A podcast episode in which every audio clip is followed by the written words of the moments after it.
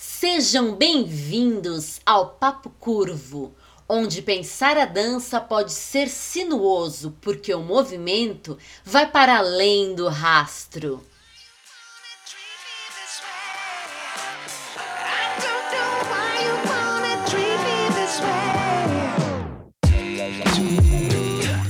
Papo Curvo, o papo mais fora da linha para os amantes de boas conversas dançantes. Olá, meu povo e minha pova desse universo dançante! Começamos agora mais um episódio do Papo Curvo, nosso podcast de dança. Toda semana, eu, Henry Chuang, desafio Talita Leme Chuang, conhecida também por Talita LC, ou melhor ainda, vulgo, a minha esposa, a pensar e discutir um ou mais temas da dança. E isso tudo sem combinarmos nada antes, ou seja, ela só fica sabendo o tema na hora, agora mesmo e vai na raça mesmo. Se vira aí, Talita. Então é isso aí, vamos nessa. E aí, Talita, tudo bom com você? Tudo bem? Olá, ouvintes. Estamos aqui, estamos junto. Quero só ver no que vai dar esse episódio. Quero só ver que tipo de pergunta vai aparecer. Mas, mas tô pronta, acho que tô pronta. Vamos que vamos. É isso aí, mas assim, sem pressão, porque esse é o primeiro, né? Estamos testando, vamos ver se vai dar certo. É o nosso piloto, então é isso aí. Bora! Então, a primeira coisa que eu queria pedir para você falar um pouquinho é como que você faria para explicar dança para um extraterrestre que não sabe o que é dança. Como que você explicaria dança? Assim, bem fácil, simples, não muito complexo, porque imagina que é um extraterrestre, ele não sabe dançar, não sabe o que é dança. Como você faria para explicar? Dança para extraterrestre. Como eu faria para explicar dança para extraterrestre? Oh meu Deus. Ok, vamos partir da ideia de que o extraterrestre, né, que é a probabilidade maior, é que diferentemente lá do fenômeno é, super-homem vindo para a Terra, diferentemente, por que, que eu disse diferentemente do super-homem vindo para a Terra, né? Porque eles falavam outro idioma lá no país deles, no planeta deles, mas de alguma forma eles tinham um sistema que decodificava outras línguas e outros idiomas e outras linguagens. Mas vamos supor que, diferentemente disso, o extraterrestre não tenha nenhum mecanismo, não tenha nenhum. É, não tem nenhuma ferramenta de decodificação de língua então não adianta eu usar a linguagem verbal para explicar para esse extraterrestre, certo? Porque esse é o primeiro questionamento. Eu vou explicar dança para o extraterrestre utilizando que ferramenta? É para explicar na fala? Se é para explicar na fala, e se ele não entende meu idioma? Se ele não entende meu idioma e eu quiser explicar na fala, a primeira coisa que eu vou ter que fazer é desenvolver algum tipo de código que os dois entendam. E para é, de, é, desenvolver um código que os dois entendam, eu vou ter que é, fazer alguns testes primários de semiótica com ele, o que é um paranauê muito grande. Então isso já dá uma problemática. É, pique esses filmes novos que tem na Netflix, sabe? Sobre vem extraterrestre, aí tem que criar uma linguagem mútua em conjunto. Isso tudo é uma loucura à parte. É ok. Uh, se eu não for me valer da linguagem verbal, da fala e mesmo da escrita, então eu tentaria me valer de movimento. Mas para o extraterrestre que vai me ver, uh, que vai me ver, nossa, nem sei como conjugar agora isso, mas enfim, que vai me ver dançar, me ver me movimentar, enfim é, talvez no primeiro momento tudo que eu fizer vai, vai soar para ele como ações do cotidiano, porque ele não tá esperando que ele vai entrar já direto em contato com outro ser dentro de um âmbito é, artístico que tem uh, normalmente que faz, querendo ou não, uso de signos, de símbolos, de metáforas, né? Porque a arte faz uso de signos, de símbolos e de metáforas. Então, a primeira coisa que ele vai entender é o movimento puro e simplesmente. E aí, entendendo o movimento puro e simplesmente, ele vai falar: nossa, por que, que as pessoas agem dessa forma e se movem dessa forma? E talvez ele ache a gente bacana, muito estranho. Então, talvez no primeiro momento ele teria que ser educado em relação ao movimento é do ser humano e aí ações do cotidiano e talvez a partir de ações do cotidiano partindo também de um outro pressuposto, a gente sempre parte de algumas teses, né? De que ele também faz ações no cotidiano dele. Então, eu acho que eu falaria de dança primeiro para ele, introduzindo a ideia de movimento realizando ações do cotidiano. E talvez ele consiga entender, ah, isso é comer para eles, essas são ações de comer, e aí ele faça as leituras. Daí eu passaria por um processo de transformação dessas ações, ou eu adentraria outros, uma vez que eu, que eu percebi que eu tenha percebido que ele já entendeu algumas ações do cotidiano, eu introduziria ações de dança, um outro universo talvez um lugar lúdico primeiro e claro, sempre fazendo análise das respostas dele, então eu explicaria a dança para ele. Mas eu não usaria da linguagem verbal porque eu teria que entender algum, nós teríamos que desenvolver um código em comum de linguagem. Ou seja, ele vira um juiz, né? Se você começa a fazer uma dancinha e gostar, você prossegue com o seu experimento, senão acabou, né?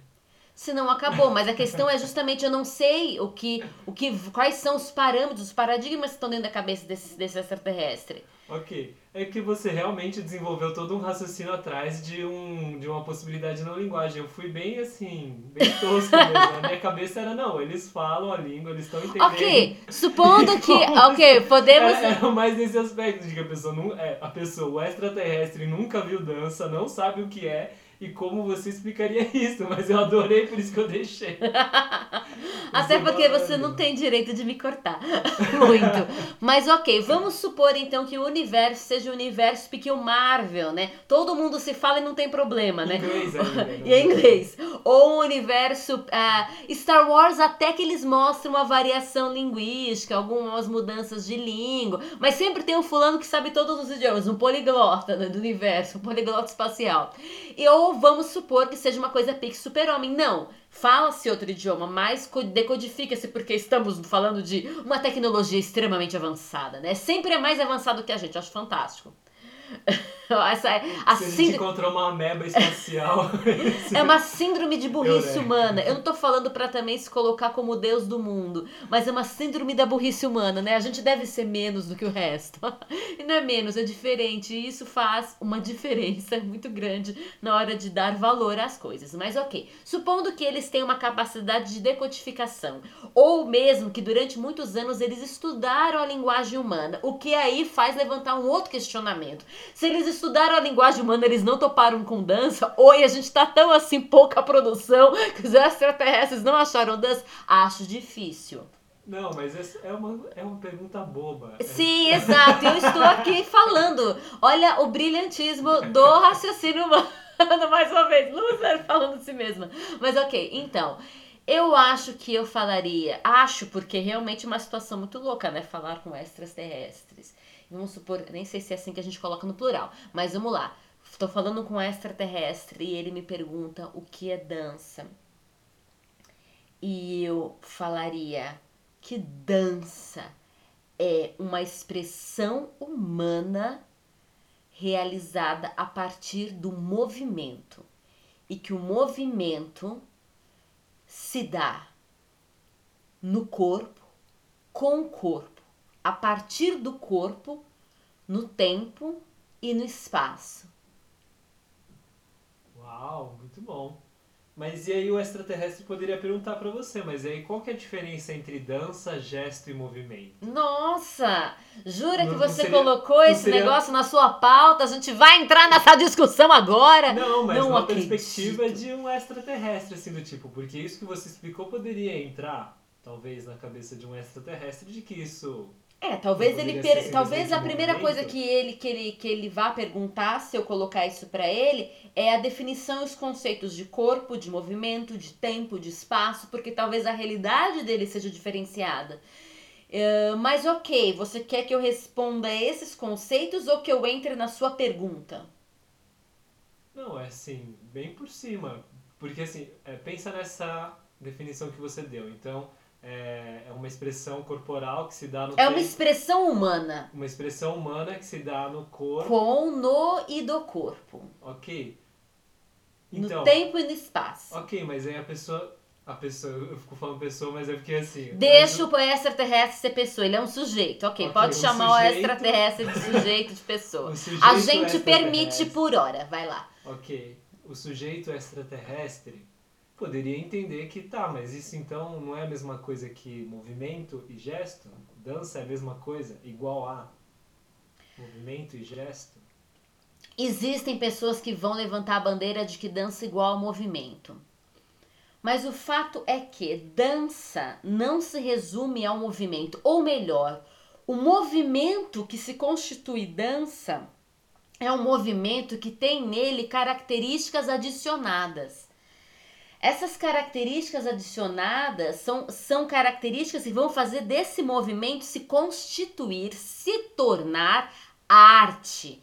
Nem todo movimento é arte, pode ser definido como arte ok? Como expressão artística. É... Ainda que nós, com olhos de artistas, possamos olhar para tudo quanto é movimento e encontrar arte neles. Mas aí vem uma questão muito importante, é a questão da ênfase. Ainda que com nossos olhos de artistas nós consigamos encontrar arte em tudo, nem tudo de forma primeira, prioritariamente, se constitui arte ou tem essa finalidade. Claro que assim a gente levanta outro questionamento. A arte tem alguma finalidade? Vamos supor que a gente fique com mais, assim, a arte não tem finalidade a não ser a de ser arte, ok? Daí não é a realidade de todos os movimentos. Ainda que eu consiga enxergar arte em, muito, em todos os movimentos, nem todos os movimentos estão ali para ser arte. Então existe uma questão de ênfase. E isso é o diferencial.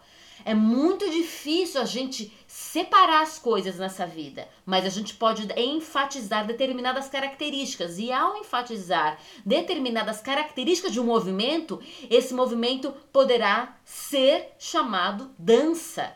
Porque esse movimento vai ter outras coisas junto com ele, entende? Vai ter outras coisas coladas nele. E por isso que ele vai ser dança. Gesto. Gesto é uma, caracter... é uma categoria, é um conceito difícil de analisar. Vamos lá.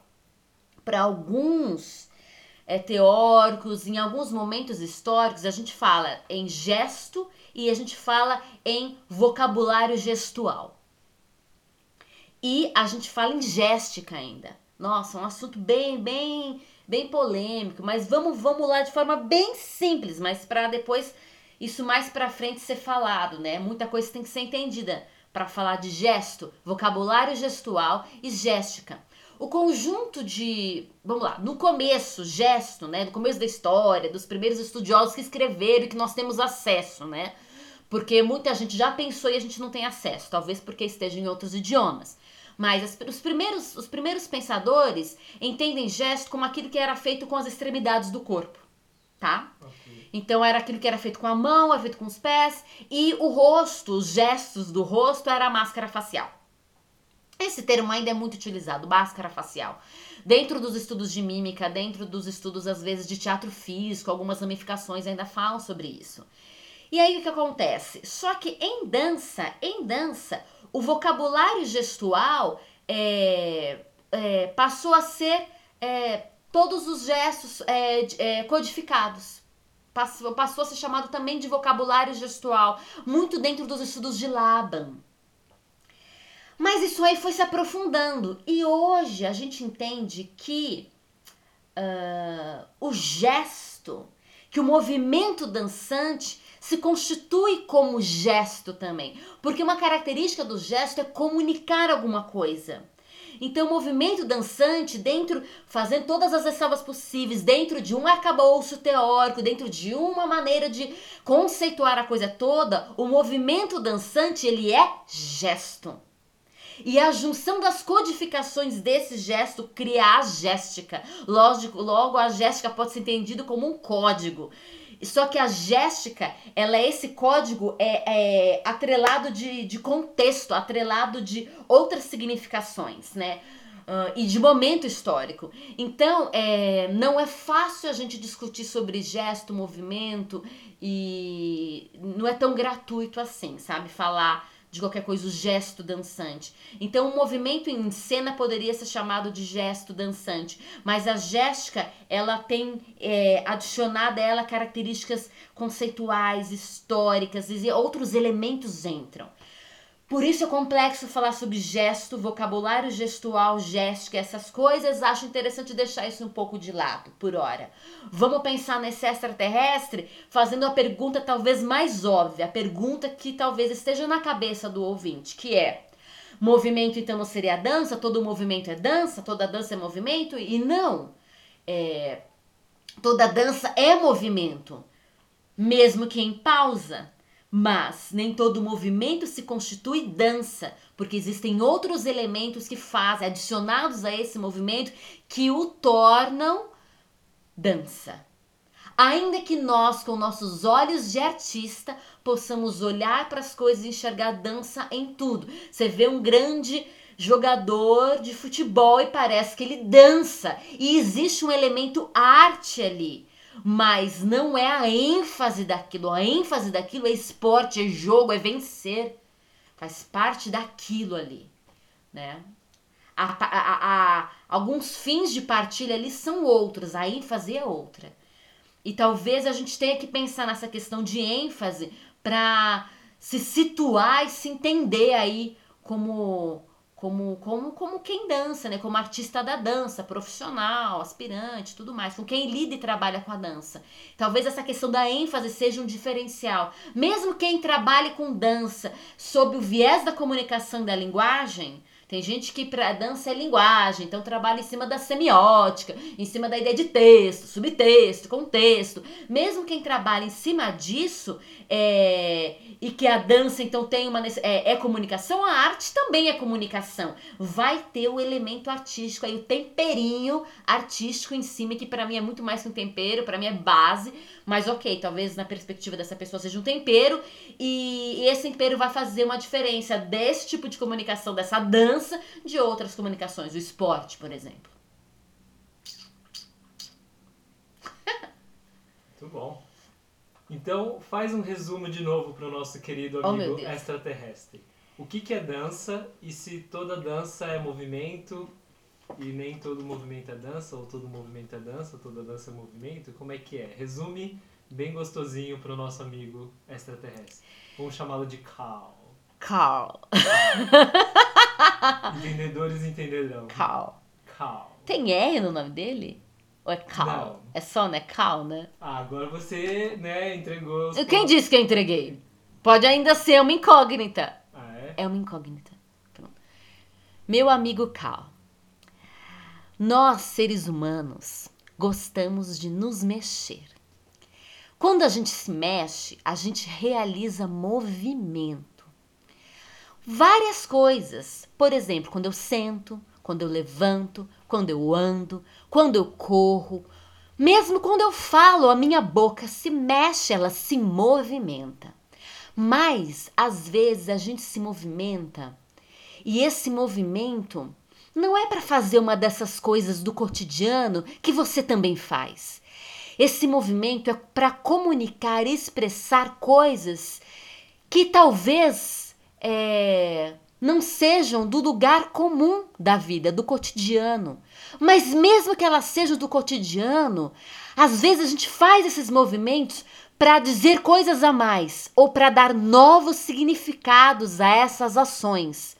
E quando a gente faz isso, esse movimento se transforma em arte e ele ganha um novo nome. Ele ganha o nome dança. E a dança, como eu disse para você, meu amigo Carl, a dança é o corpo. A dança está e se dá no corpo.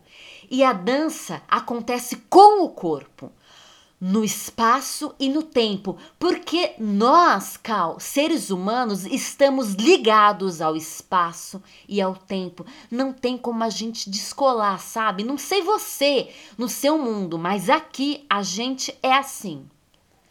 Talvez eu fizesse esse tipo de discurso com o nosso amigo Cal. Ok, você fez o, o nome corretinho dele. Esse extra terrestre. Estou piscando aqui, não dá pra ver, né? Podcast, né? O nosso amigo Cal. Ok.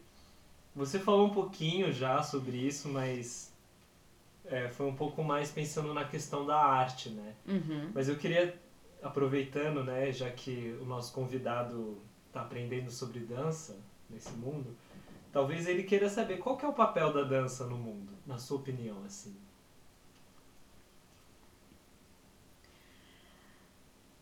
Papel da dança no mundo. Eu acredito que o papel da dança no mundo, em primeiro lugar, na minha perspectiva, são muitas as coisas. Mas, em primeiro lugar, na minha vida, a dança ela tem o papel de conectar seres humanos, de nos conectar um ao outro, de nos trazer mais junto um do outro, a partir é, da sensibilização. A dança, ela sensibiliza a gente, ou seja, ela aguça os nossos sentidos, ela aguça os nossos sentidos e depois que os nossos sentidos são aguçados, é, nós entramos é, numa camada de percepção e nos aprofundamos uma percepção do todo, do mundo, do que está à nossa volta e depois isso isso vai para dentro. E quando vai para dentro, a gente entra numa camada de propriocepção. Então, isso, né, essa coisa de aguçar, aguçou sentidos, percebeu o, o que está ao redor e depois entrou dentro e aí percebeu é, a si mesmo, né, se percebeu. Né? Essa pessoa se percebeu a si mesma, ela se percebeu. Esse processo, esse processo é o processo da sensibilização. Alguns vão falar que é o processo da própria percepção, mas esse é um processo de sensibilização. E quando a gente é sensibilizado, quando a gente é sensibilizado, a gente se torna mais capaz de realizar determinadas coisas que para a existência humana são é, são, como posso falar, necessi é, é, são necessidades, é uma coisa. É, é mistério que aconteça. Então, hum, quando a gente é sensibilizado, é muito mais fácil de gerar empatia, por exemplo. É muito mais fácil ou simples, não sei agora como colocar, porque algumas coisas são fáceis, mas não são, são, são simples. Algumas coisas são simples, mas não são fáceis. Talvez seja mais fácil, mas não tão simples, ok? Porque se colocar no lugar do outro, né, não é uma coisa simples, mas talvez ela seja facilitada. E eu acredito que é, sensibilizados é muito mais fácil gerar empatia. É muito mais fácil é, gerar novas ideias, pensamentos. É muito mais fácil é, criar, é muito mais fácil ouvir, é muito mais fácil ser humano. Então, o, a, é, ser sensibilizado é necessário para que, na verdade, haja não só uma funcionalidade melhor do humano, mas que o haja uma existência. Então, em primeiro lugar, é isso. E ao sermos sensibilizados, a gente gera conexão com os outros. E isso é importante. Por quê? Porque o ser humano existe para estar junto. Ele necessita de comunidade. Ele não consegue viver em independência. A independência, a gente fala independência, mas assim, põe muitas ressalvas na palavra independência, porque na verdade nós somos seres dependentes. É uma característica nossa. Então, em última instância, na totalidade do conceito independência, é uma falácia, é uma grande mentira, é um equívoco. É, a gente foi criado, nós existimos, viemos à existência, entenda como for, para estarmos juntos, para ser junto. Então, é, a dança ela sensibiliza a gente. E ela sensibiliza a gente de uma forma particular. Muito particular. Ela sensibiliza a gente, claro, aguçando todos os nossos sentidos. Todas as artes fazem isso, elas aguçam os nossos sentidos todos. Mas a dança, ela vai direto ao encontro de um sentido que muitas vezes é deixado de lado nos estudos dos sentidos do corpo, desses sistemas, né? Que é qual? Qual sentido? O cinético. E o que é o cinético, para quem não sabe? É o sentido um, que relaciona, que trabalha, que desenvolve movimento. Ela vai direto no cinético. E o cinético, ele tem uma relação, todos eles têm uma relação muito forte com os outros sentidos. Ele é, concateniza. Nossa, concateniza existe? Concatena. Concatena? Será que é assim que é? Concatenar, eu sei, concatena? É. Enfim, gente, conjugar verbos complexos é uma coisa. Mas ele coloca esses sentidos todos juntos numa dança desses sentidos e. E isso é incrível. Mas esse sentido cinético muitas vezes ele é esquecido. Sabe quando você está assistindo alguém dançando e aquilo começa a falar tanto com você, a comunicar tanto com você que você começa a se mexer junto?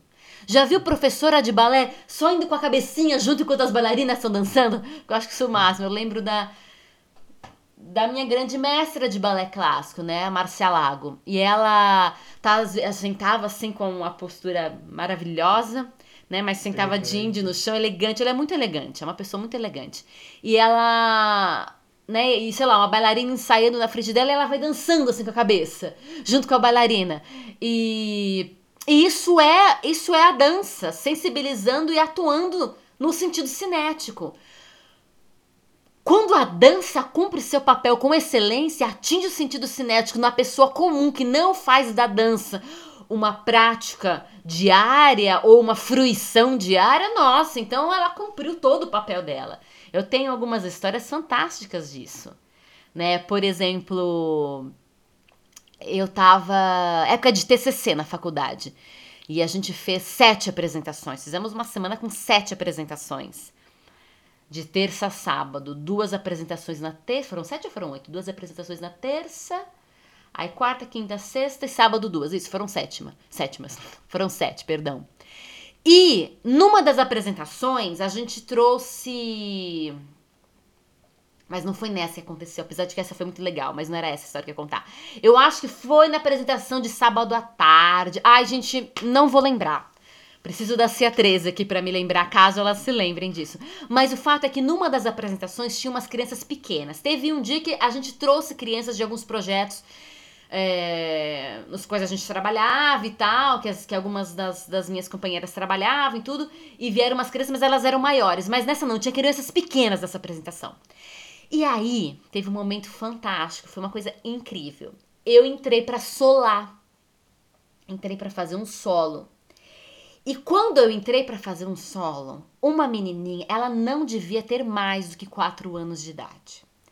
Essa menininha entrou no palco. O palco do teatro experimental, ele é ele é um palco que a gente chama de ai, quando é assim, calma, calma que vai vir. Ele é, é ah, como é que é quando o palco é embaixo e coisa ao redor? Tem um nome para isso, que não é italiano. Como é que é o nome disso? Ah, oh, meu Deus! Não é de circo, é um palco. É, e ele é semi esse palco. Oh, Gente, que branco! Como é que é o nome disso? Eu esqueci também. Calma. Ai, vai vir. Porque ela não subiu no palco, porque é um palco italiano. Não, eles estão com. As bancadas estão dispostas e a gente tá nesse. nesse... Arena, arena. Arena. Yes, obrigada. Palco de arena. E ele é um palco semi-arena. Então a gente tá mais embaixo e o, e o público tá em volta aí em cima, né? Como se fosse uma arena. E é um semi-arena, ele é metade, é uma meia-lua. A menina desceu, a menininha desceu no palco. Então ela subiu, ela subiu no palco, na verdade ela desceu e começou a fazer uns movimentos com a mão, com as mãos dela, com as mãozinhas dela, iguais aos meus e com uma cara concentrada. E eu fazendo, olhei para ela e pensei, gente, que demais. Foi assim, eu ganhei o dia, eu ganhei a minha semana de TCC. Por quê? Porque e, e, e os pais estavam olhando, mas deixaram. E eu achei ótimo, obrigada, pais que deixaram. Por quê? Porque naquele momento a dança bum, foi de encontro ao cinético. Claro que teve o momento da visão, claro que teve o movimento do, do olfato, claro que teve talvez uma questão de tato, tudo isso foi sensibilizado, mas atingiu a cinética. Então ela foi sensibilizada e aí ao ser sensibilizada ela se permitiu, criança se permite muito mais que adultos, viver o, o movimento. E aquele movimento que eu estava propondo em dança, em arte, naquele contexto, foi ressignificado, ganhou novos sentidos na vida daquela criança criança. E foi demais. E na minha vida, porque eu estava fazendo movimento, uma criança estava fazendo, que é um público, que não era o meu aluno em sala de aula, estava dando uma leitura naquele exato momento, ou seja, foi uma, uma leitura em real time, e eu recebendo aquela informação através dos meus olhos e do meu corpo, já também estavam recebendo uma nova informação cinética. Então, olha que troca, olha que partilha, e olha que demais isso. É, então, é, a dança tem essa capacidade. Eu tenho várias outras histórias é, incríveis sobre isso, sabe? Sobre é, o corpo ser atingido na cinética, né? Não sei se... É, é, eu acho que seria legal você contar um pouco. Uma que eu lembro que você contou é aquela do que o velhinho. Ah, eu ia contar essa, justamente essa. Essa é muito legal. Essa, essa é, é muito legal. boa, gente. Essa história. Porque, porque a gente se relaciona. Porque quando você me contou ela, eu falei, ah, eu acho que eu faria isso. Eu acho que eu já fiz isso em alguns Exato. Eu, eu tenho alguns momentos marcados muito fortes. Eu tenho momentos, por exemplo, marcados que eu tava assistindo, eu assistindo espetáculo, né? Eu sendo sensibilizada, que eu comecei a dar risada. E, e tipo, fazer cara de que eu não acredito que essa coisa incrível está acontecendo na minha frente. É fantástico isso. Mas eu vou contar de um velhinho, né? Porque a gente pensa, ah, crianças se deixam né, né, permear tal, mas aí quando a pessoa chega numa fase adulta, né, um, um ancião, chamei de velhinho, gente, mas de forma extremamente carinhosa e não, não, em nenhum momento um sentimento pejorativo aqui no meu coração, ok? Nem no coração do meu marido, tenho certeza. Mas a questão é. Amo velhinhos. Amo, amo, a gente ama, ama, amo, é, amo, amo, amo, amo. E aí o que acontece? É, às vezes quando a pessoa chega e ela né, chega na melhor idade, como dizem, é, essa pessoa ela está completamente enrijecida ou ela chuta o balde e começa a se permitir tudo, né? Um, então tem esses dois. Tem a pessoa que se enrijeceu completamente, né? Chegou aos seus 70 anos, ou alguma coisa e se enrijeceu completamente, mas tem aquele que chega e fala: Quer saber? Agora eu vou viver aquilo que eu não vivi. Acho excelente. Mas enfim, o que aconteceu foi o seguinte: numa bela sexta-feira, numa bela sexta-feira, estava na faculdade de dança, isso foi na época da faculdade de dança, e uma amiga minha, amada, que carinhosamente chamamos de Marie, chama-se Maria Clara de Sá, também artista da dança, maravilhosa, mãe de três. Agora ela tem esse subtítulo também, ela tem esse, esse epíteto. Maria Clara de Sá, vírgula, mãe de três. É, todo mundo ganha um epíteto novo quando vira mãe, né? Ou pai, ou ganhou, sei lá, faz alguma coisa nova, ganha um epíteto novo. Epíteto, gente, é o seguinte, os deuses. É, tinha o nome os deuses, vírgula, aí vinha uma característica dos deuses, vírgula de novo, e vem a continuação da história, tá? Epíteto. É, são essas, essas, essas qualidades entre vírgulas. Bem assim, simples a, a explicação, mas é isso mesmo. E no frigir dos ovos é isso mesmo. Aí acontece? Maria Clara de Sá, ela chega para mim e fala: Thalita, é o seguinte, eu esqueci completamente que eu tenho um compromisso. Na verdade, não foi isso. É, não, foi não foi? Ah! A questão é. Ela chegou para mim, Thalita, eu tinha um compromisso hoje, mas aconteceu uma problemática aqui, acho com, com o marido. Eu vou precisar socorrer e tal. E eu não vou poder ir ao meu compromisso. Maria Clara, Marie, qual que é esse compromisso? Ah, eu tenho esses dois ingressos para assistir a Companhia do Beijar ao vivo lá no Teatro Municipal de São Paulo. Você não quer ir pra mim no meu lugar? Porque agora eu não vou poder, eu não quero desperdiçar esses dois ingressos, mas eu vou ter que socorrer, aconteceu um imprevisto.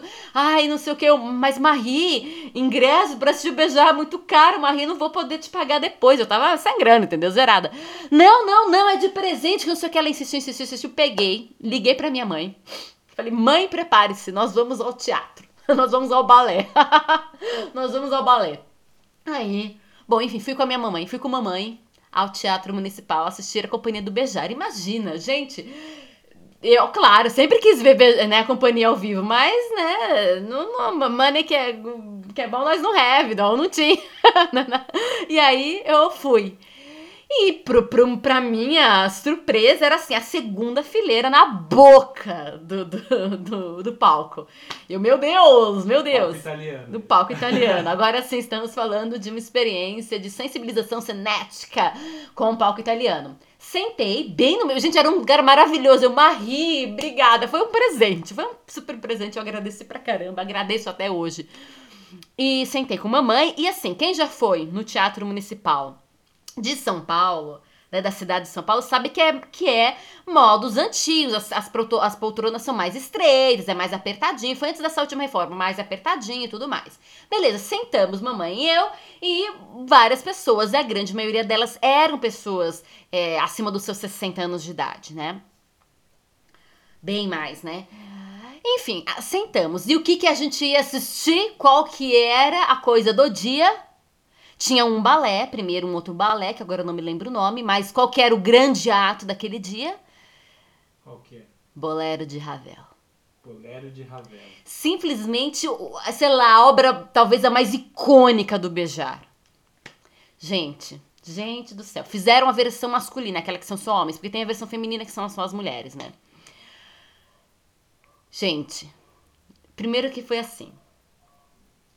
Quem já assistiu Bolero de Ravel em vídeo sabe que é uma, é uma sucessão de movimentos repetitivos, e aí, conforme ele vai repetindo os movimentos, vão sendo acrescentados elementos, elementos vão sendo acrescentados, coisas vão sendo acrescentadas, mas ele vai naquela sucessão. Então, vai crescendo com a música, é, o número de elementos, o número de repetições e o número de sucessões.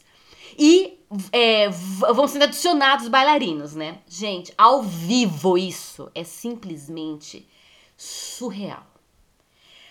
Vai mexendo com você.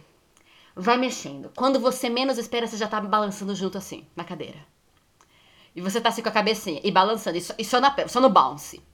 E você tá junto, e você tá junto. Mas a coisa vai ficando tão maravilhosa e grandiosa que você vai descolando da cadeira. Quando você vê, você já tá um pouquinho para frente, balançando o corpo e descolado da cadeira. Mas aí você olha pro lado. E quando você olha para o lado, e se você sou eu, tá olhando para o lado, você vê, eu vejo os velhinhos. Um velhinho específico, vários, mas descolando da cadeira, balançando e com um sorriso que dá 360, dá, dá uma volta inteira na cabeça. Tinha um do meu lado que o velhinho, ele sorria. E ele tava numa alegria que ele só dava saltar de alegria. E ele descolou da cadeira, foi pra frente, sorrindo, e balançava. E ele tava no negócio. E umas velhinhas olhavam uma pra outra, seguravam na mão da amiga. E a minha mãe, isso é fantástico! E todo mundo. E, gente, que experiência cinética! Que experiência cinética! Então, eu nunca vou me esquecer disso, porque quando eu falo pra pessoa, a dança ela atinge ela sensibiliza as pessoas, principalmente o sentido cinético, que é o sentido da dança por excelência, né? Que é o sentido mais importante para ela, que é o cinético, porque a pessoa poderia ser cega, ou ela poderia ser pessoa ser surda, ou ela poderia ter qualquer outra coisa, mas se atingiu o cinético está valendo, né? Enfim, é, e as pessoas não entendem. É isso, entendeu? É atingir a cinética como o velhinho foi atingido. E, e, e isso, quando a gente é sensibilizado, e a gente é sensibilizado no sentido cinético, a gente gera movimento interno. Por quê? Porque aquilo que a gente pensa, mesmo que seja um movimento mínimo, mesmo que seja um movimento pequeno, quando a gente pensa uma coisa, né? E naquele momento, quando, quando é atingido o sentido cinético, você começa a pensar em movimento. Não que estou pensando em movimento, não assim com essas falas verbais. Você pensa movimento. Essa começa a ser a linguagem interna. Movimento, movimento. Só o fato de você se conectar com isso começa a rolar uma transformação interna. Só o fato de se conectar com isso começa a rolar uma transformação interna. Por isso, só a fruição de dança já é fantástica para um processo de sensibilização. Fruição Quanto mais fruição é você observar a dança, assistir dança, ver dança. Quanto mais quanto mais se você dançar. Porque o movimento gera transformações e o movimento gera transformações para o nosso cérebro. O Jim Quick fala, o Jim Quick é um mentor de cérebro, né, para para ele ensina as pessoas a terem cérebros mais rápidos, mais capazes e tudo mais. pensar melhor, a estudar melhor, a memorizar melhor, enfim. E ele fala, né? When your brain, brain, não, não, when your body moves, your brain grooves. Que é isso, quando o nosso corpo se mexe, o nosso cérebro curte a coisa. Ele funciona melhor. A gente precisa de movimento para ter vida. Então, é, a dança, a sua importância, a sua necessidade. Por que dança, né? E como é que você colocou na pergunta? Qual é o papel da dança no mundo? E qual é o papel da dança no mundo? Em primeiro lugar, sensibilizar. Sensibilizar para que haja vida, para que haja conexão comigo mesmo, conexão com o outro, conexão com o mundo, logo, vida. Porque a gente não vive sozinho. Nem que a gente tem que viver conosco. E nós não somos um só, nós somos muitos. Nossa, a menina tá falando sobre sei lá o que, Paranauê, várias personalidades. Não, filho, se você pensar que tem é, milhões de bactérias em você, você já é. Nós somos muitos. já começa por aí. Mas é, esse é um grande papel, mas tem muitos outros. Existem outros papéis derivados. Por exemplo, é, a dança, ela, ela, ela é muito importante para a memória. Eu não tô falando da capacidade de a gente lembrar só. Tô falando para preservação da memória de um povo, para preservação de um momento histórico, da memória de um momento histórico, para preservação da cultura, da memória de uma cultura, de um grupo, né? Então, para preservação da memória é muito importante a dança. É... E a preservação da memória, né? É... De tempos, de culturas e etc e tal, são importantes porque quando a gente consegue é, é olhar para a história a gente é, quem tem história, né? Quem consegue olhar e enxergar a sua própria história consegue entender os seus porquês atuais e consegue é, talvez projetar coisas melhores para o futuro. Assim, falando bem raso, né, qual a importância da história. Mas então a dança ela, ela é importante para a memória. A dança é importante é, para o desenvolvimento é, da inovação é, mas do pêndulo que existe entre a tradição e a inovação. Essa imagem do pêndulo entre a tradição e a inovação ela foi apresentada para mim pela Ana Terra. Ana Terra, Ana Maria Rodrigues Costas, acho que é assim o nome dela inteiro, o nome artístico é Ana Terra. Ela é uma doutora também da Unicamp. Ela trabalha muito na área da arte e educação. Também é uma pessoa que levanta a bandeira, estudou muito a questão das abordagens somáticas e a dança. E ela falou que, né, que não, que não se trata de inovar 100% e abandonar a tradição. Também não se trata de ficar preso à tradição e não inovar, mas é um pêndulo entre a tradição e a inovação em tudo que a gente faz.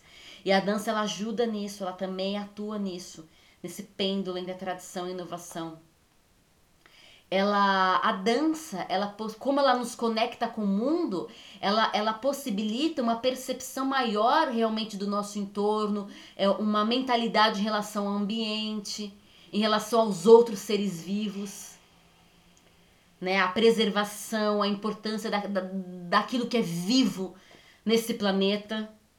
Então, ela tem muita, muitos outros papéis neste mundo. Mas a partir do momento em que ela sensibiliza alguém e ela consegue sensibilizar é, no sentido que ele, é, que ele é mais caro, né? Caro no sentido de que ela tem mais consideração, que é mais importante, que é o cinético, é, consequentemente, se isso é, for continuamente é, é, trabalhado, né? Se essa sensibilização for um, um contínuo na vida dessa pessoa, é possível que todas essas outras que esses outros papéis da dança tomem lugar na vida de uma pessoa, de um grupo, é, de uma nação, de um povo, enfim, etc e tal. Água. ok, enquanto você toma uma aguinha. Você pode fazer uma reflexão. Ah, é. É muito difícil, né, a gente que gosta de dança falar disso e não se empolgar, né? Ah, total. Assim como qualquer outro, outra manifestação artística, né, ela tem, tem uma potência muito grande né, de criativa mesmo, de, de relação com esse criar, né? Porque eu, eu tenho pra cá comigo que, que essa questão da arte, ela tem muito a ver com, com a questão da criação, e criação normalmente é assim, né? A, a criar, criatividade, criação, ele sempre vem com ação, né? Criar eu acho que é uma palavra que não, não tem um, um passivo, né? E ele vem sempre nesse lugar. E porque tem a ver com isso, ele manifesta algo do divino que é muito potente, né? E ele traz essa plenitude para o ser humano, ele traz essa plenitude para a existência, nesse relacionamento com a criação, com o ato de criar, né? E aí nesse nessa criação de relacionamentos também, como você se relaciona consigo, né, com a matéria da dança, né, o corpo, o tempo, o espaço, aquilo que nos rodeia, como que eu me relaciono comigo, com o próximo, com o grupo, com a comunidade. Então isso realmente é, é muito potente. Eu concordo assim com tudo que foi dito, né, sobre o papel da dança nesse mundo. Eu acho que ele tem tem um papel muito importante, apesar de ser considerada a prima pobre das artes. Eu acho que ela tem um papel muito importante, muitas vezes negligenciada. E eu acho que até volta um pouco naquela fala ali atrás, quando você estava explicando dança, também do fato de que, ah, mas todo movimento é dança, toda dança é movimento, porque às vezes, assim como artistas muitas vezes em movimentos mais simples, cotidianos, é, conseguem se inspirar, trazer alguma coisa que, que vai se desdobrar em arte, o contrário também é verdade. Muitas vezes as pessoas são artistas e elas não percebem que elas são, né? Como uma pessoa que, um engenheiro, por exemplo, um arquiteto, às vezes está desenvolvendo uma coisa, né? Um, um cozinheiro, um chefe de cozinha, um mestre de artes marciais, todos eles têm é, uma habilidade e têm um olhar que é muito particular e muito valorizado, eu acho que quando a gente entra no campo das artes. E muitas vezes nesses outros campos, nesses outros âmbitos, eles não são encarados como algo tão valioso quanto a gente que é da área da arte, principalmente da dança, a gente olha e, e dá valor para essas coisas, né? Ainda que pequenas, muitas vezes. É que existe essa questão, toda vez que a gente está falando o lugar do artífice, né, do craftsman, né? É, existe é, é, é trabalho, entendeu? É labuta. E por isso que eu falei da questão da ênfase. Qual é a ênfase? Porque historicamente a arte, né, se a gente for traçar tempos atrás, a arte tinha um lugar de funcionalidade muito grande. Você nem sabia quem era o nome de alguns artistas. Você vai, você vê catedrais maravilhosas. Quem foram os artistas que criaram isso aqui? Que botaram a mão na massa? Nem sabemos. Talvez a gente tenha ideia de quem teve alguma inspiração, talvez o desenho. E olhe lá, entendeu? E olhe lá, coisa encomendada, uma parte de gente trabalha, eu nem sei quem são. Nem tem registro dessas pessoas, eles eram artífices. É, mas a questão é justamente a ênfase, a ênfase. Porque, por exemplo, uma arquitetura, uma arquitetura é uma obra de arte. É uma obra de arte, existe um lugar da arte ali também né? Mas talvez a, as ênfases ali sejam várias, né? É difícil a gente também picotar. Vamos supor, pega um, um, um prédio, uma, uma, uma construção muito bem elaborada. É, existem coisas ali que têm funcionalidade, né? o corredor, a escada, o elevador, não sei o que, o quarto, as salas. Mas talvez existam elementos nessa, nessa nessa construção que não são de caráter funcionais assim, aqui você corre, mas são caráteres de outra de, pra, de outro universo. E aí esse universo faz parte, tem uma ênfase mais daquilo que a gente chama de universo artístico, né? Então não dá para separar. Sim. A gente enfatiza. OK, existem obras que falam isso aqui é é, é, pura arte, mas aí quando você entende como pura arte, vira sinônimo de entretenimento. É pura arte porque é entretenimento. Então não é pura arte, porque, entendeu? Sabe assim, por exemplo, ah, por que isso? Ah, isso aqui é pura arte. Você consegue falar de alguma coisa que é pura, essa ideia de pura arte? Porque... Como se não tivesse nenhuma função, e aí a função é entreter. Exato, então não, então não é por então arte. Não é pura, Exato, então, é, então não existe a questão. Né? Exato, então tem. Então é difícil falar de, de, desse esse tipo de pureza, esses, essas, essas purezas totalitárias, sabe? Não, não é assim. Pense, eu, eu pelo menos caminho dessa forma. Pense em ênfase. Qual é a ênfase desejada com isso aqui? Por isso eu falei que olhos vão enxergar arte, olhos de artistas, vão enxergar arte no futebol, vão enxergar arte num cozinheiro. E talvez essas pessoas também enxerguem aquilo que é arte, até porque a arte vindo do grego é técnica. Mas nesse lugar que não tem uma funcionalidade, papum. Ah, é comida. A comida é para encher a pança. É para nutrir as pessoas. Mas, de repente, existem outros elementos ali que a pessoa está lidando. Esses outros elementos, você está lidando com arte. Mas qual é a ênfase, né? Quando a gente pensa... É, mesma coisa em dança, por exemplo. Arte educação, né? Dança educação. Uh, você pode equilibrar é, as ênfases, né? Ou você pode priorizar a educação e não a parte artística da coisa. Ah, eu tô nessa, nessa dança, eu priorizei a educação, os processos de educação, e não os processos de é, desenvolvimento artístico, pensamento em, que, que seria o quê? Estética, poética, essas coisas. Não, a prioridade é a educação. Entendeu? Então é questão de ênfase, ênfase, ênfase. Mas se eu quiser pensar em dança ipsis literis sem essas outras áreas, porque, por exemplo, se eu junto dança educação, educação é uma área gigantesca, você tem que levantar seu outro guarda-chuva gigante, é um gigante que você tem que levantar para pensar, e eu quiser pensar só sobre dança, ela estaria talvez mais atrelada à arte, quando ela não tem essas funcionalidades mais mais cotidianas ainda assim com muitas ressalvas, muitos pontos de interrogação e muitas questões, né? Porque talvez, talvez as artes elas não estejam para a arte. Talvez elas estejam acima da arte, depois elas entram dentro como um, é, como se fala, aquele negócio que vira e faz assim a areinha desce, como é isso? Com uma ampulheta. Aposto que você não entendeu bolivas o que eu disse, quem tá do outro lado também. Talvez, talvez a gente tenha que pensar dança, música, artes visuais, bababá, elas existam e aí elas entram no funil de outras coisas e depois elas passam a existir com novas roupagens. Então a dança está e é. E aí ela passa pelo funil da arte e ela se torna uma outra coisa. A dança está e é, e ela passa pelo funil da educação e se torna outra coisa, entendeu? Não a dança é a arte, mas a dança é uma coisa e ela pode estar no funil de outras coisas, como ampulheta. E aí ao passar por esse funil, ela se amplifica de uma forma diferenciada. Talvez a gente possa pensar dessa forma também. Certo. E é por isso, e por causa dessas possibilidades de entrar e pensar a dança por vários, por, por, por um viés cada vez diferente, né? cada vez por um viés, é que a dança é tão importante. Uau! É. Pra quem não viu, tem um vídeo da Talita que a gente colocou aí essa semana, ou dependendo de quando você estiver ouvindo esse podcast, pode ter sido né, algumas semanas atrás. Mas tem uma coisa muito legal que você falou até né, no vídeo, que é essa questão de que a gente não está aqui para bater nenhum grande martelo em relação a algumas coisas, tá? Estamos aí provocando, estamos aí pensando. Eu acho que vale a pena vocês pensarem um pouco a respeito disso.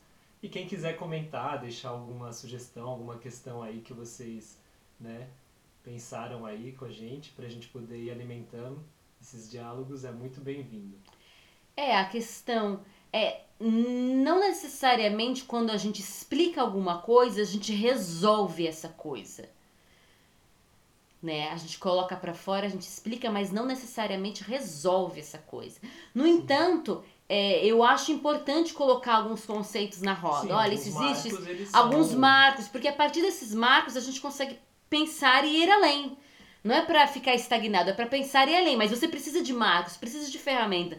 Você é, comentou. Não é só viajar na maionese. Exato. Né? E você contou uma, você colocou uma coisa que, que é que é assunto para um podcast inteiro, né? Por que, que a dança é a, a dança é a irmã, a gente chama, né? Assim, algumas pessoas, né? Tem essa prima tem pobre. a prima pobre, né? Nem irmã pobre, é a prima pobre das artes, né? Existe uma questão histórica no Ocidente em relação à questão da dança. Existe uma questão da nossa postura como artistas da dança e existe uma questão da relação com o mundo, é, com o corpo, né? E isso em todas as culturas, não é um privilégio um privilégio ruim, né? talvez, do ocidente, tá? Isso é geral.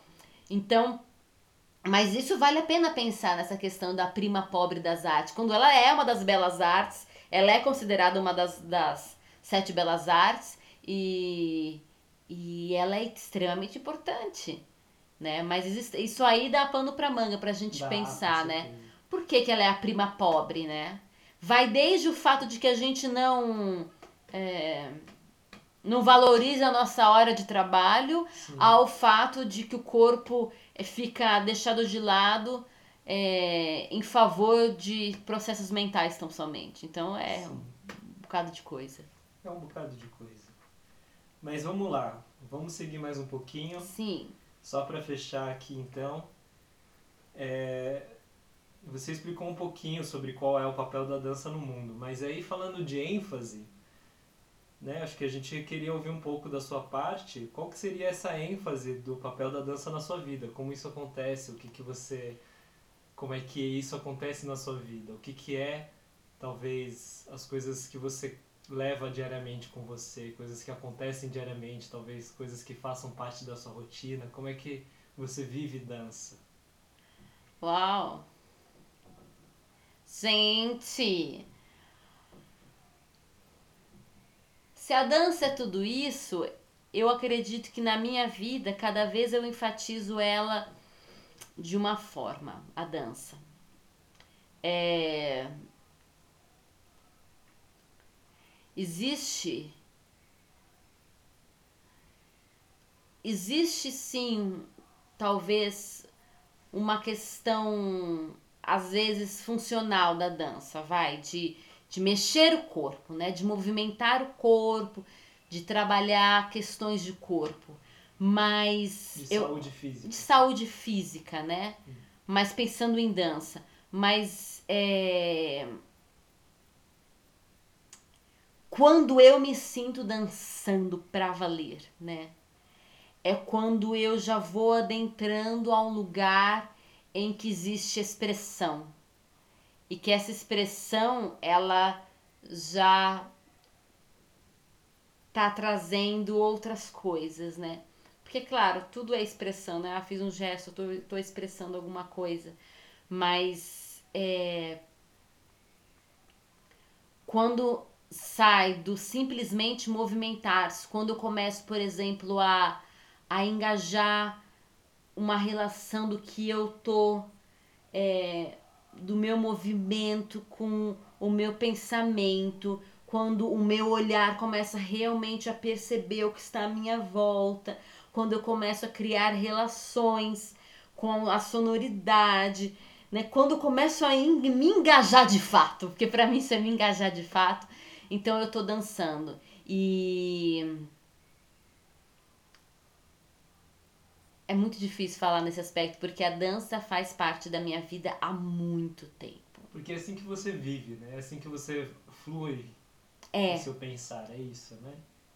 é uma É coisa. que é, é que é só quem convive talvez veja esse tipo de coisa, né? Exato. Porque às vezes a gente acha também que é certo que sair dançando o tempo todo, sabe? Que nem um maluco. E não é exatamente isso. Ou não é só isso. É que de repente você tá fazendo alguma coisa e vem um movimento. E, e de repente você precisa se mexer. Ou a maneira como você enxerga as coisas é por, um, é por outro viés. É pelo viés do movimento e do movimento da dança. Então, é interessantíssimo. Nos, nesses tempos, ultimamente, eu tenho pensado em dança de novo. E pensado dança. Pensa, e pensar dança, que é como se a dança fosse a linguagem do seu pensamento. E. E nossa. Eu falo, é, é, é, é, é, é um. Nesses últimos tempos também eu tenho assistido muito dança. Fazia muito tempo que eu não assistia tanto dança. E como fala comigo. Nossa, como comunica. Como eu vejo dança e de repente as coisas começam a se desdobrar em outras coisas. Mas também quando eu vejo outra, né? Porque aí seria ah, que te traz inspiração. Mas não é disso que eu tô falando, tá, gente? Não é de inspiração para criação e composição. Falando sobre viver o movimento o tempo todo. E o movimento, um movimento específico, um movimento dançante. Que pergunta difícil, porque você falou várias coisas nessa sua pergunta. É, eu tentei. Me deixar maluca. Esse é o meu papel. Esses barulhinhos soltos são a cadeira, gente. É que eu não consigo ficar parada. Então eu tenho que ficar me mexendo. Se saiu, né, o som. Ai, ai. Mas é. Já de novo a sua pergunta? Tá, eu vou ler, um, ler assim um pouco mais do jeito que tá. Qual é o papel da dança na sua vida? Ah, obrigada. Isso é, isso é um pouco diferente, porque aquela coisa de como eu vivia a dança todo dia e tal. O papel da dança na minha vida. A dança. A dança me permite um tipo de felicidade que só ela me traz. Um tipo de felicidade que só ela me traz. A dança, ela tem o papel de não me deixar maluca e cabeçuda. Porque eu sou, eu sou meio. Eu sou uma pessoa do pensamento. E ela faz que eu não fique restrita a ele. Eu gosto muito dele. Eu gosto muito de pensar. Eu gosto muito de ponderar. Eu gosto muito de raciocinar. Mas eu tenho que fazer tudo isso com o corpo também. E se eu não faço isso com o corpo, eu piro, eu enlouqueço, eu fico insuportável. Então, a dança, ela tem o papel de me fazer completa. De me fazer um ser humano pleno. E a dança, ela ela passa então a ser a maneira como eu olho e enxergo muitas coisas e não da forma clichêsada que muita gente fala. Porque eu pergunto realmente da maneira como você enxerga e vê as coisas. Mas ela, ela me faz ver muitas coisas. E, e me ajuda nisso. É a maneira como eu me expresso é, de forma mais plena e talvez mais segura. Por mais que a gente tenha nervoso quando a gente se apresenta com dança, quando eu entro de fato no movimento dançante, quando eu tô tomada por ele, rola uma segurança absurda principalmente quando estou trabalhando coisas de autoria própria. É... A dança foi o elo de ligação com o meu amor. Então ela tem um papel importante de ter trazido meu marido para perto de mim, quando ele não era meu marido ainda. foi numa faculdade de dança que a gente se encontrou, então é importante a dança nesse sentido. É, e de uma forma extremamente particular e bem particular, a dança é a forma de religare que eu mais aprecio na vida. Religar é a nossa conexão com aquilo que nós consideramos Deus, uma entidade superior, uma inteligência superior. Eu sei que alguns creem nisso, outros não. Respeito. E vocês respeitam também mas dentro das formas de religar, a dança é a que eu me sinto mais completa e mais plena né, nas minhas formas de religar. Então ela passa a ser quase que um exercício de adoração muitas vezes. E mas isso é extremamente particular. Mas é exatamente isso, né? Qual, é, exato. Que, é extremamente particular, não é. O que, que a dança é Exato. E, e não necessariamente, assim, só para fazer uma ressalva, ah, então é em contexto religioso. Não. É. É um momento de silêncio você com Deus, assim. Né? É, eu acredito que a dança tem, é, é, gera possibilidades de transcendência, apesar de muitas pessoas não acreditarem em transcendência nem que você entenda a transcendência como aquele campo da, da existência humana que a gente não consegue acessar ainda porque a ciência não chegou lá. Mas o fato é que a gente vai para uns lugares assim quando a gente dança. A gente chega em, em estados assim. É. O movimento tem gente que fala que o movimento cinético pode trazer deixar a pessoa em estados alucinógenos, inclusive. Que seja isso, mas a dança leva para lugares assim, ela é capaz disso. O movimento cinético, o movimento dançante, isso rende um podcast fantástico de piração total. Mas a dança faz isso para mim. Quando eu danço, eu. Uau! Muita coisa acontece. E eu, eu gero coisas melhores, eu gero sentimentos melhores, eu sou uma melhor pessoa e o mundo precisa de pessoas melhores o tempo todo. Nós precisamos ser melhores para os muitos mundos que tem. Então ela tem esse papel para mim. Man in the Mirror. Man in the Mirror, como Michael diria Jackson. o Michael Jackson, que é super dançante. que é o dançante. Né? né? O Homem no Espelho. Nossa. Por, por quem eu começo, né? Por quem eu começo, exato. Eu vou começar pelo Homem do Espelho. Pelo Homem no Espelho, que sou eu mesmo, né? Muito bom. É isso. É isso aí. Eu acho que por hoje deu, né?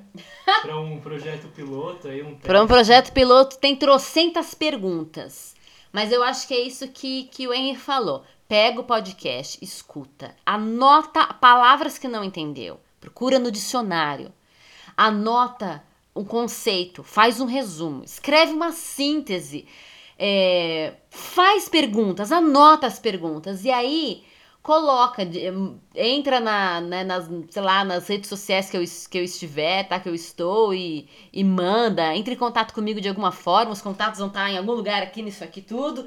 E aí vamos que vamos, né? Vamos estudar a dança. E vamos falar de algumas coisas que tem, tem, tem, é, que são difíceis, que precisam de um desdobramento realmente para pensar e falar. E vamos, sabe por quê? Porque quando você disse da prima pobre, eu acho que, as, que, a, que a dança é considerada prima pobre muitas vezes, porque nós que, que trabalhamos com dança, a gente não se apropria dela, de fato. A gente não, não pensa ela. Os músicos, eles, eles, mesmo cada um na sua música, cada um no seu cantinho, no seu quadrado, eles conseguem se comunicar entre, comunicar entre si. Eles conseguem encontrar uma linguagem, uma, uma gramática padrão. Não estou falando de técnica padrão, mas estou falando que existem coisas que nos unem como, como, como artistas da dança. E se a gente tiver noção disso, a gente pode falar com pessoas que dançam com coisas completamente da, diferentes da gente. E aí a gente começa a ganhar credibilidade em relação às outras artes. Você pode, os outros artistas trabalham com, sei lá, pega um músico, sei lá, um cara que faz é, música húngara, que segue uma escala sei lá o quê, e um cara que faz uh, 4x4, entendeu? Mas eles entendem o que é partitura. Eles entendem o que é nota, o que é tom. E tem uma coisa em comum que eles dividem. E ainda que cada um use essas coisas de uma forma diferente, tem. E a dança também, assim, tem coisas em comum. Mas a galera não sabe, não sabe identificar, ou, ou é, não tem clareza dessas coisas que tem em comum. Então, às vezes, o diálogo não existe, mas. E, e, parece que são coisas completamente diferentes quando não são tão diferentes assim, apesar de terem suas distinções.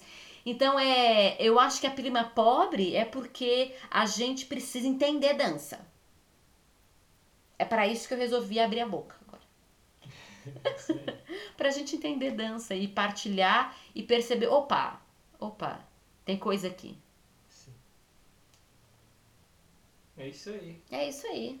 Então, agradecemos ao nosso convidado extraterrestre, o Cal. Muito obrigada, Caulo, muito, muito obrigada. Muito obrigado, Talita, pelo desafio de hoje. Muito obrigada, muito obrigada, Henry, meu amor. Muito obrigada a todos que ouviram, todos e todas. Foi um desafio, a gente pirou, falei demais, vários conceitos, mas vamos em frente. E é isso aí, maravilha. É isso aí, gente. Muito obrigado aí quem conseguiu, né? Os guerreiros e guerreiras que ficaram até o final. Muito obrigado mesmo, viu, por estarem aqui conosco. E é isso aí. Siga a Thalita nas redes sociais, é só olhar aí na descrição do podcast. Tem aí algumas, né, os links, os, os arrobas aí para vocês procurarem. Manda comentário, manda mensagem, tá? Com dúvidas, sugestões, o que vocês tiverem. E é isso aí. Um grande abraço e até a próxima. Esse foi o Papo Curvo, seu podcast fora da linha e certamente para além do rastro.